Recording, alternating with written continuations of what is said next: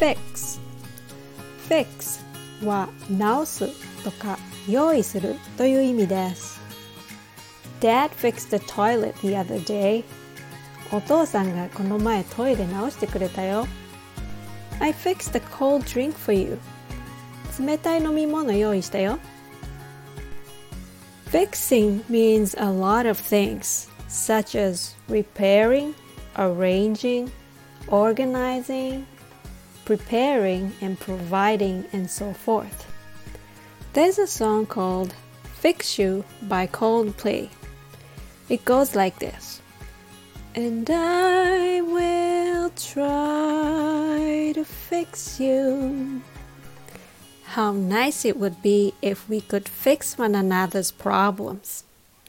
I can fix your English problems if you want me to.